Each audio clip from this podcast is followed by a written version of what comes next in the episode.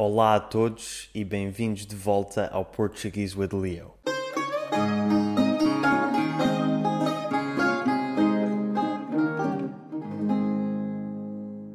Fez esta semana, no dia 24 de agosto, 201 anos desde a Revolução Liberal de 1820.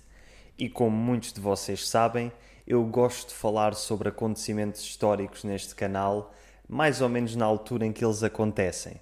Por isso, o episódio de hoje vai ser precisamente sobre a Revolução Liberal.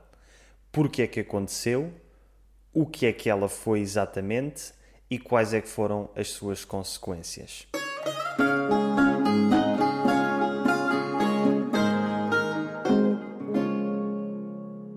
Para começar, vamos falar sobre o contexto histórico.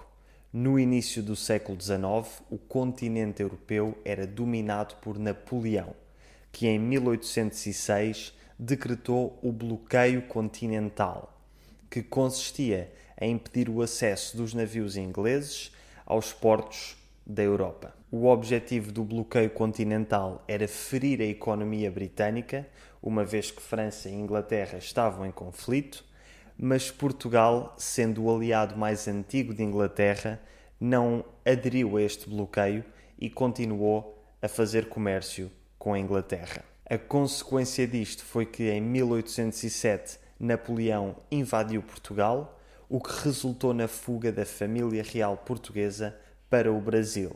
Brasil esse que na altura ainda era uma colónia portuguesa, mas não por muito tempo. Depois da primeira invasão francesa, em 1807, ainda houve mais duas, em 1809 e 1810.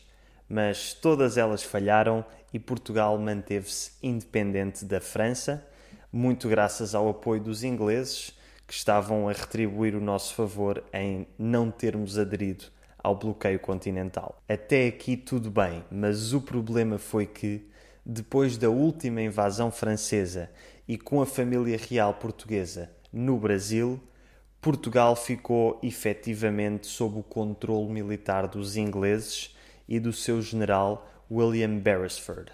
Isto levou a que os portugueses começassem a sentir que Portugal já não era Portugal. A sensação agora era que o Brasil é que era o centro do Império Português e que Portugal em si era mais um protetorado da Grã-Bretanha do que propriamente um país independente. Em 1815, este descontentamento levou à criação de um movimento secreto de oposição à liderança britânica, baseado nas ideias liberais que tinham começado a dominar a Europa no século XVIII e liderado pelo general Gomes Freire de Andrade.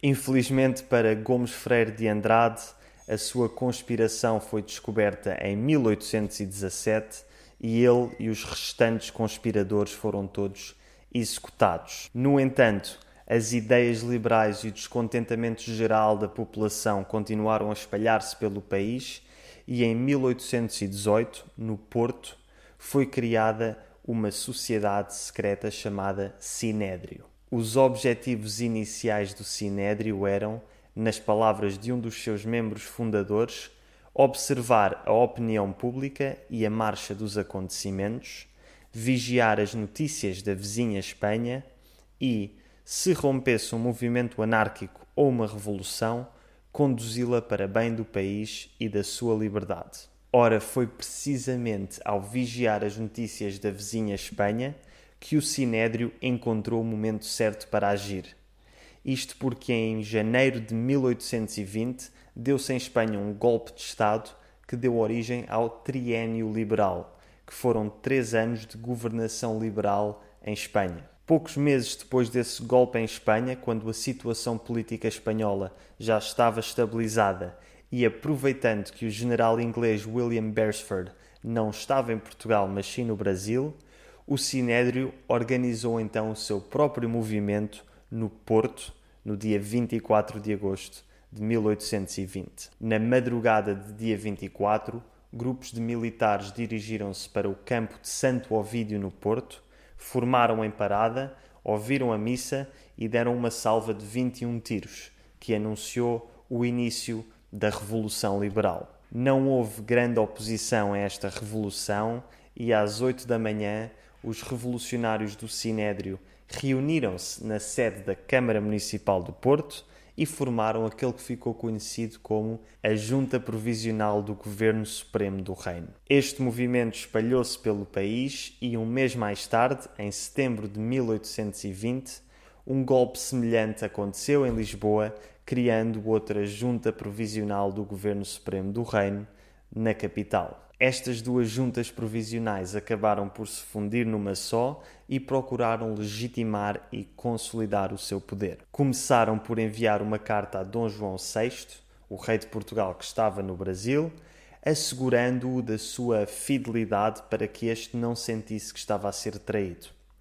Nessa carta explicavam também os motivos e os objetivos desta revolução e pediam ao rei que voltasse para Portugal. Outra coisa que fizeram foi impedir o desembarque do general inglês William Beresford em Lisboa, quando este voltou do Brasil, obrigando-o a rumar para a Inglaterra e impedindo assim que este voltasse a tomar o poder em Portugal. Em janeiro de 1821, deu-se então a primeira reunião das Cortes Constituintes que foram basicamente o primeiro Parlamento português. As Cortes Constituintes redigiram uma nova Constituição baseada nos valores liberais da altura e, nesse mesmo ano, a família real portuguesa e a sua corte voltaram do Brasil para Portugal, tendo ficado apenas uma pessoa para trás, Dom Pedro de Alcântara, que ficou no Brasil na condição de príncipe regente. Dom Pedro de Alcântara viria a tornar-se Dom Pedro I,